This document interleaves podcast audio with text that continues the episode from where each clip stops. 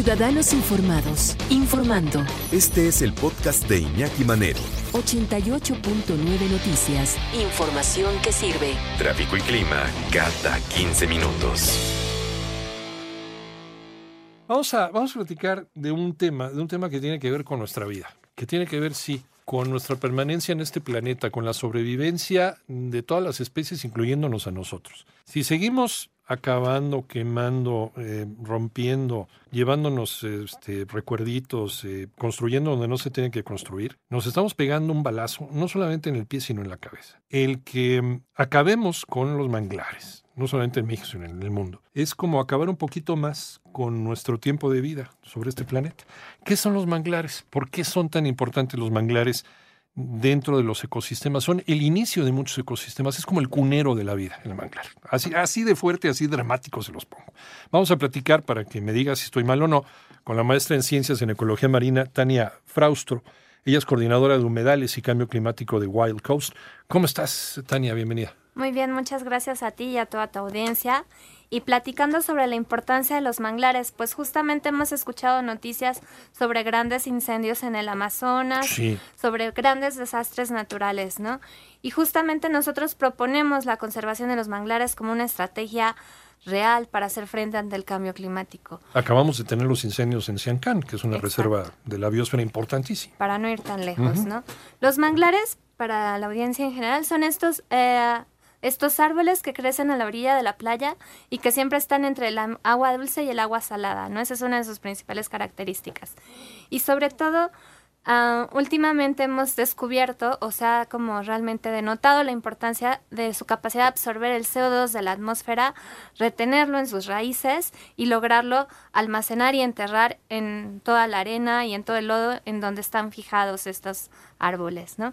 México es el cuarto país con la mayor superficie de manglar a nivel mundial. El cuarto. El cuarto. Ah. Entonces nos convierte como realmente o nos da el potencial de a través de la conservación de los manglares realmente hacer un frente real ante el cambio climático, ¿no? Costa Salvaje en coordinación con el gobierno de México a través de la CONAM está eh, cuantificando realmente cuál es la cantidad de CO2 que pueden almacenar los manglares del Golfo de California y también estamos explorando desarrollar un mercado voluntario de bonos de carbono a través del carbono que esté fijado y almacenado en estos manglares con el fin de generar recursos que sean utilizados o implementados para cubrir los gastos de todas las actividades de conservación que en realidad se requieren, señalética, educación ambiental, restauración hídrica, con el fin de realmente tener recursos para poder conservar todos los manglares de México y así realmente México, uno, va a poder como cumplir con los acuerdos de París y, y dos, realmente va a ser como todo un líder a nivel mundial de combate ante el cambio climático. Eh, oye, eh, déjame hacer un alto en esto de los bonos de carbono. ¿Qué son los bonos de carbono? Los bonos de carbono es una unidad que realmente equivale a una tonelada de carbono y se comercializa em, de acuerdo al valor comercial que tenga el carbono en la bolsa de valores. Porque sí cotiza, ¿verdad? En la bolsa de valores. Así es. La huella de carbono. Exactamente, ¿no? Ahorita en México solamente es el mercado voluntario, ¿no? Eh, hay otros países como California, o estados como California en Estados Unidos, que ellos ya han ido a un mercado regulado que tiene que ver con que el gobierno de México ponga una tasa fija, otro esquema, ¿no? Pero actualmente en México es el voluntario. Tú, digamos, o por ejemplo, esto tiene ya mucha experiencia en predios forestales. Tú certificas cuánto carbono hay en tu superficie, ya sea un bosque o en este caso lo que proponemos a un manglar y digamos tú cuantificas ya cuánto carbono hay y eso pues equivale digamos si tuvieras 10 toneladas equivaldría a 10 bonos de carbono, ¿no? Y eso entra, digamos, a un sistema de compra-venta y hay varios compradores que ya sea de manera voluntaria actualmente desean apoyar esos esquemas de conservación y te compran ese bono, ¿no? Y usual, lo que proponemos es justamente que, digamos, lo recaudado de esa venta vaya enfocado a las actividades de conservación tanto propias del manglar, como también a beneficiar a las comunidades aledañas a los manglares. Ahora, hay otra cosa interesante que estaba leyendo el otro día, ahora que estamos, antes de cerrar el, paréntesis de los bonos de carbono, el que la actividad turística que le llaman industria sin chimeneas, cosas que es falso, porque sí, cada turista también tiene su huella de carbono, que cada turista, eh, dentro de lo que se le cobra a un turista por visitar un lugar, hay una parte, un porcentaje que se aparte como impuesto de carbono. Exacto. Está Es- interesante esa propuesta. ¿no? Esa también, y son varias estrategias. Finalmente, no es una sola, no hay una so- única solución. Sí. Finalmente es tener como todo un abanico de opciones, ¿no? Y justamente esos impuestos especiales o esas tarifas extra también es otra opción, ¿no? Y siempre teniendo claridad cuál va a ser el fin último de ese recurso, ¿no? Que siempre debe de ir enfocado a la conservación de, de los ecosistemas. Y por ejemplo, ejemplo de eso, pues en México tenemos como las aer- ciertas aerolíneas que de manera voluntaria actualmente te, te invitan a que si gustas Sí. dar un- una cuota extra, ¿no? Y ellos tienen varios esquemas, apoyan otros proyectos de reforestación o por ejemplo a nivel mundial en Panamá cuando entras a un área natural protegida ya te viene un co- una cuota extra. O Costa. Rica. Exacto. ¿no? Entonces también el- la idea es que haya diferentes opciones para financiar las actividades de conservación, que realmente son actividades, digamos, hasta cierto punto básicas. Eso quiere decir que en todos los manglares se tendrían que hacer restauración, reus- em, restaurar el flujo del agua natural, saber cuál es la calidad del agua, ¿no? Hacer mucho trabajo de educación ambiental, que es lo que se requiere, ¿no? Resaltar la importancia de estos manglares, creo que es lo más importante. No es imposible, ¿no? O sea, son cosas bien sencillas que todos lo podemos hacer desde el mismo momento en que, eh, y son bien simples, nada más cuestión de sentido común. Si vamos a visitar un manglar, si nos vamos a meter a nadar, pues acuérdate, pues no te pongas este bloqueador, Bloqueador, o ponte un bloqueador que sea, hay muchos que son eh, biodegradables, son amigables con el medio ambiente. En fin, pregunta, ¿no? Simplemente pregunta. No hay que ser indolentes en este caso. Muchas veces, no- y yo, yo qué puedo hacer desde la comodidad de mi casa? Pues hombre, donar, si vas a un cajero automático y te aparece dona para la conservación de los bosques, de los manglares, de las selvas de México, dona cinco, cinco pesitos, esos sí llegan a donde tienen que llegar, ¿no? Porque a veces tenemos miedo de hacer este tipo de donaciones. Claro, y bueno, hablando de donaciones, Sí. pues eh, finalmente lo que estamos aquí es justo como hacer un llamado a la comunidad, uno, a que reconozcan la importancia de estos ecosistemas. Aunque estemos en la Ciudad de México, siempre podemos ir a algún lugar de vacaciones y simplemente visitar el manglar más cercano, ¿no? Involucrarte con los manglares. Y lo segundo es un llamado realmente al gobierno de México a que ponga como una línea prioritaria en toda su agenda política la conservación de los manglares. Esto es tanto para nosotros, ahorita el cambio climático es algo que ya vemos, ¿no? Pero también es pensando en nuestras generaciones futuras.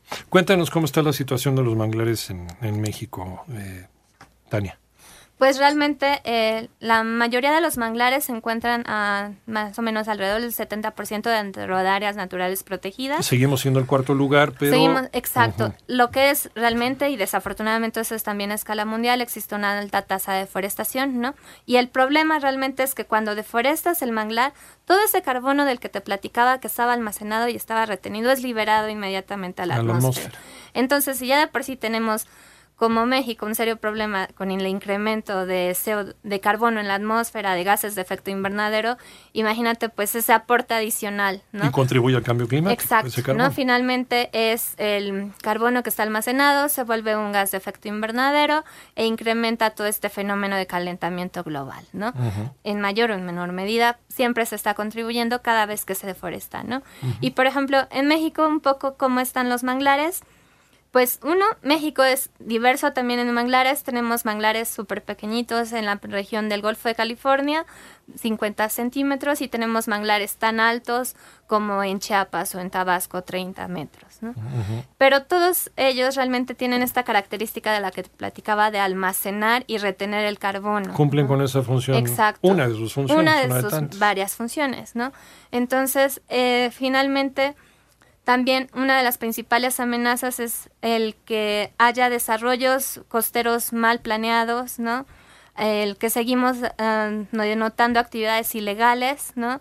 Y si bien los manglares afortunadamente es uno de los ecosistemas legalmente más protegidos, la falta de supervisión en campo es lo que, digamos, Está no permite que se cumplan las leyes, ¿no? Si bien existe la ley, Sí. por ejemplo, no hay un sistema de vigilancia tal cual, este, por ejemplo, vigilantes de Profepa hacen falta, ¿no? Profepa es la Procuraduría Federal de Protección al Ambiente. Un término cambio climático, Tania, que está en boca de todos, pero a veces no sabemos cómo manejarlo, ¿no? Ni cómo llegarle al tema del cambio climático. Lo estamos viendo y cada vez que hablamos de meteorología en, en este programa, en los demás espacios, pues platicamos que si este ha sido el mes más caluroso en la historia registrado, que si los huracanes eh, ya estaban incluso hasta pensar en cambiar de categoría, en aumentar una categoría más, en fin, cosas que la cosa no es espantarnos, sino saber que tenemos el tiempo suficiente para hacerlo. Estamos hablando concretamente de, de los eh, manglares eh, y, y nos decías, nos decías que se está trabajando, se está trabajando con la academia, se está trabajando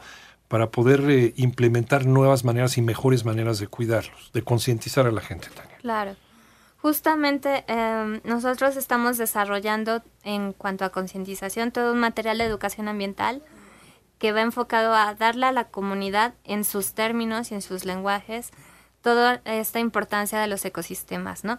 Justo este trabajo lo estamos enfocando muy al Golfo de California, entonces ahí estamos justo, no solo es academia, son pedagogos, son diseñadores, ¿no? Y es desde, a ver, reconocer qué nombres comunes o cómo le llaman la comunidad a tal planta, ¿no? Ajá. O sea, es de es usar el propio lenguaje de la comunidad. Claro, Dos, no imponerles nada. Exacto, Ajá. ¿no? O sea, y porque nosotros respetamos y sabemos que hay un gran conocimiento ya colectivo, ¿no? Que a veces solo falta como darle un otro enfoque, ¿no? Entonces, este material lo estamos trabajando, va desarrollado particularmente para niños de primaria y está diseñado como para que cada bloque vaya emparentado con un bloque que se ve de manera obligada, digámoslo así, en la SEP, ¿no? Entonces, esa es como una estrategia, ¿no? Muy enfocada a niños, muy enfocada como a que los niños conozcan, uno, los beneficios que ofrecen los manglares y dos, como que desarrollen este sentimiento de pertenencia, por eso lo buscamos que sea como a nivel de comunidad, a nivel local. Nosotros tenemos varios materiales de educación ambiental, pero buscamos siempre que esa sea la estrategia, adaptarlos, ¿no? Justamente para generar ese arraigo en la comunidad, ¿no? Ese, digamos, es a nivel como educación básica. También trabajamos con las comunidades generando murales, ¿no? Generando que, por ejemplo, hay varios murales en La Paz, que es como nuestra zona de trabajo. Y buscamos uno que el diseñador sea local, ¿no? Involucrar como a los jóvenes entre secundaria y prepa que se involucren en, en elaborar el mural. Y sobre todo porque es algo que queda ahí visible por largo tiempo, ¿no? Entonces siempre es muy grato cuando tú Claro. estás entrando a la comunidad y, y lo ves, ¿no? Y también a la gente de la comunidad siempre les es como muy, muy bonito. Que se les queda. Exacto, ¿no? Y siempre les sirve como un recordatorio de algo, ¿no? Y pues bueno, también a través de, de varios años hemos desarrollado diferentes es- campañas ya mucho más grandes. Una de ellas se llamó Mangle Vida y estuvo, digamos, nuestro vocero fue Linkin Park, el grupo de rock grupo, del... yeah, Exacto, ¿no? Y uno de nuestros grandes voceros pues siempre ha sido el Hijo del Santo, ¿no? Sí. Entonces, ese es nosotros como vemos hay que llegar el mensaje a todos lados en diferentes lenguajes también si es necesario. Justamente hicimos un material de educación ambiental, eh, perdón, para conservación de tortugas mari- marinas y uno empleamos términos en chontal, que es el un chontal que se habla en el sur de en la costa de Oaxaca Oaxaca. Y también ah, sacamos uno completamente escrito en zapoteco, ¿no? Entonces con esto lo que buscamos es, repito, Pues, el, el arraigo, arraigo, ¿no? claro. Porque como es- lo decíamos ahorita en la pausa, solo se conserva lo que se conoce, ¿no? Y entonces lo tienes que sentir que es tu casa y pues, ¿quién no conserva su casa? Sí, claro. Y, y así, es que exactamente es lo que yo siempre he dicho. A ver, si tú no tienes basura en la sala de tu casa, entonces mm, haz de cuenta que México es tu casa, es, es la sala de tu casa. No ensucies tu, propio, tu propia casa, tu propio país. Ese, ese guachinango que a lo mejor te estás comiendo, ese filetito de guachinango tan rico que te estás devorando, o que te vas a comer ahorita en la comida, eh, a lo mejor ese guachinanguito nació, o alguno de estos peces nació en un manglar. Gracias al manglar, de ahí viene ese pececito. Y si no hay manglar, no hay guachinango y no hay filetito. No, a ver si así lo entendemos bien. Claro, ¿no? Y, y eso es lo más importante, ¿no? Sí. Todos los beneficios a veces los sentimos como extraños, ¿no? Sobre todo como gente que vivimos en las grandes ciudades, ¿no? Pero pensemos, hagamos una pausa y pensemos de dónde viene todo lo que comemos, ¿no? De dónde viene el agua que tomamos, ¿no? Y finalmente, justo los manglares, los principales beneficios son uno son estas zonas de crianza para Ajá. especies de importancias pesqueras. Dos, nos han servido de barreras contra huracanes y tormentas. Cierto. O sea, en la historia, perdón, no recuerdo el nombre, pero el que en un huracán que iba a entrar entre Jalisco y Nayarit y que justamente fueron los manglares quienes detuvieron en gran medida el impacto del huracán, ¿no? La importancia, la importancia del, del manglar como, como el cunero, ¿no? Pues es el Exacto. cunero, prácticamente buena parte de la vida marina empezó ahí, ¿no? Claro. Entonces, pues ya nada más cerrando, es una invitación a todos tus radioescuchas. Uno, a que se metan y busquen dentro de la internet, aprovechando estas grandes herramientas, manglares. Ajá. Pongan tan simplemente manglares y se enamoren de este ecosistema. ¿no? Porque se pueden visitar. Exacto. Si yo visito el manglar, ¿cómo lo cuido? Uno, contratando un guía local, ¿no? Uno, buscando siempre un guía local. Usualmente son las personas que conocen a qué manglares entrar, cuando no. Por y lo segundo sería la basura con la que llegas o es con la que te vas, ¿no? Claro. Pensando en que siempre son comunidades un poco remotas, entonces el manejo de la basura siempre es como un, Complicado. un- ajá, una complicación. Y lo tercero es siempre pues buscar un pago justo, ¿no? O sea, siempre reconocer el trabajo de estos prestadores de servicios turísticos que es- han hecho un gran trabajo por dejar de hacer un uso como de explotación del recurso y están optando por esta alternativa que siempre es el ecoturismo, ¿no? Entonces serían mis principales tres recomendaciones. Y sobre todo, pues reconocer al manglar los beneficios, como los repetía, esta gran capacidad de absorber el CO2 y almacenarlo, es, y sobre todo eh, la protección ante huracanes y tormentas, y pues esta zona, como tú decías, de guardería, de cunero, de especies de importancia tan ricas como un guachinango. Como ¿no? un guachinao y como toda la vida marina, porque somos parte de ese ecosistema. Hay algo que los seres humanos no queremos admitir, que, que no somos aparte, somos parte, ¿no? Exacto. Y cada vez que dañamos to- toda, esta, toda esta riqueza de vida, nos estamos dañando también a nosotros mismos. Exacto, ¿no? Entonces es invitarlos siempre a hacerse la pregunta de qué tanto necesito esa bolsa de plástico, ¿no? Si adoptar bas- cuestiones tan básicas como empezar a cargar mi termo, Sí. ¿no? Este, y no necesita los cubiertos tan costosos, puedes agarrarlos de tu casa y llevártelos envueltos en tu servilleta, ¿no? Realmente yo sí creo que cosas desde tu casa pueden contribuir a cambios realmente, como les decimos, Es el granito de arena. exacto, cosas locales con impactos globales. Sin ¿no? duda, qué buena frase. Cosas locales con impactos globales. ¿En dónde podemos acercarnos a Wild Coast? ¿Cómo podemos conocer lo que hacen ustedes? Eh, ¿Hay voluntariado en Wild Coast? Este, van saliendo diferentes campañas, como comentaba, tenemos eh, gente en campo en Oaxaca y en el Golfo de California, en La Paz, en Ensenada, y tenemos eh, también a nuestro em, a Wild Coast, que es en California, en Estados Unidos. ¿Y cómo nos pueden seguir? Pues vía Facebook, estamos Costa Salvaje, y también en nuestro sitio de internet www.costasalvaje.com y realmente hasta en mi celular me pueden mandar un WhatsApp 55 41 86 10 85, ¿por qué no? Realmente cuando realmente estén interesados en poner un cachito de arena, nosotros con mucho gusto. Y todos son bienvenidos. Muchas gracias, maestra en Ciencias en Ecología Marina, Tania Fraustro. En un ratito nos diste toda una clase de biología padrísima y, y sobre todo de cómo conservar el medio ambiente y además esta herencia, esto que es nuestro. Coordinadora de humedales y cambio climático de Wild Coast.